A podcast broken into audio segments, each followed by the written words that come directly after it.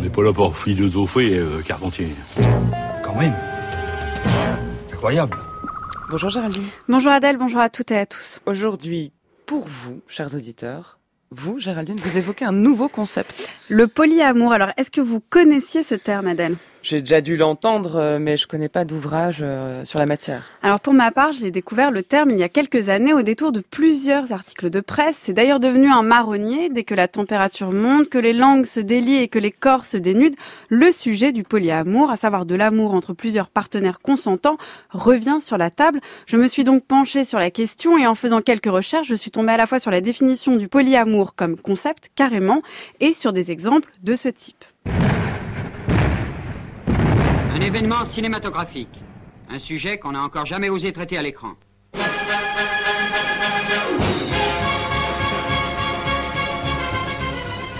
Une femme peut-elle aimer également deux hommes?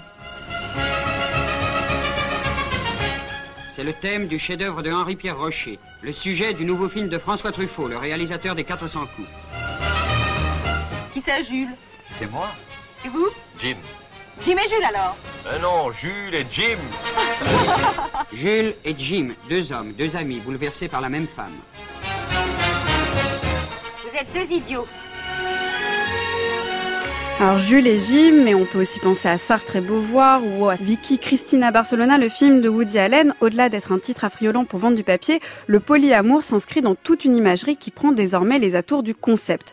Alors ça vaut ce que ça vaut, mais Wikipédia par exemple le présente ainsi comme un concept et même comme une éthique, je cite, des relations amoureuses où les partenaires ont la faculté de pouvoir aimer plusieurs personnes en même temps et de manière assumée.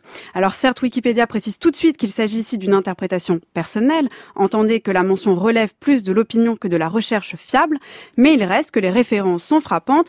Concept marxiste anti-bourgeois, redéfinition existentialiste de l'amour, contribution à l'éthique relationnelle, élément fondamental de l'anarchisme libertaire et du féminisme, le polyamour se trouve au cœur d'un ensemble de courants de pensée.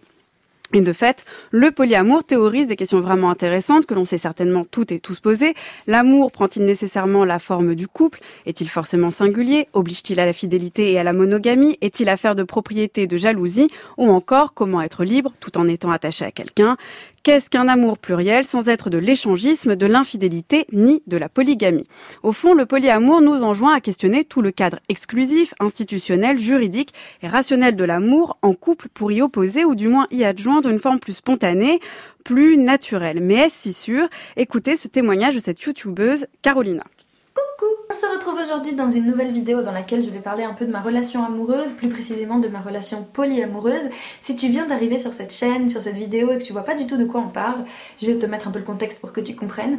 Ça fait un an et demi que je sors avec un homme merveilleux, avec qui je suis en couple et que j'aime de tout mon cœur très profondément, mais avec qui nous vivons une relation qui n'est pas classique parce que notre relation est une relation dite ouverte et plus précisément une relation polyamoureuse. En fait, même quand tu es dans une relation libre, d'une certaine manière, après ça dépend des couples, mais si tu as un minimum d'attachement avec la personne avec qui tu es, bah forcément il y a une forme d'affection, il y a une forme de de responsabilité émotionnelle par rapport à l'autre.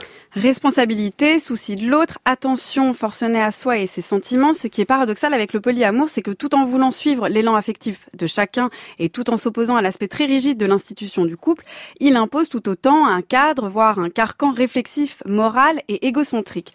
Obligation à la transparence et à la mise à nu de ses intentions, partage d'une culpabilité, mise en place de règles dans l'espace d'une intimité qui pourrait ne pas en avoir, sans parler de l'organisation serrée de son emploi du temps, chaque élan de son partenaire ou de son cœur devrait être lisible et immédiatement énoncé, partagé, pris en charge et géré.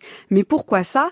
Eh bien parce que le polyamour s'ancre au fond dans un double présupposé sur l'amour. Celui-ci, d'une part, se définirait essentiellement comme des élans à satisfaire et d'autre part, ces élans seraient lisibles, univoques, clairs. Mais est-ce toujours le cas? Est-ce qu'on est toujours lucide sur ces sentiments, leur naissance, leur vie et leur disparition? Pour pouvoir les dire, les vivre et les satisfaire témoignages de polyamoureux le disent. En fait, même quand on dit les choses, tout reste compliqué et les problèmes restent les mêmes entre attachement et lien, jalousie et libéralité, etc. Mais quand on est plusieurs, ça n'est pas deux fois plus compliqué, ça risque d'être encore plus compliqué, mais au moins on peut dire que le problème est sûrement mieux posé. Merci beaucoup Géraldine, vous nous donnez des conseils de lecture ou on, on réécoute votre chronique et on médite?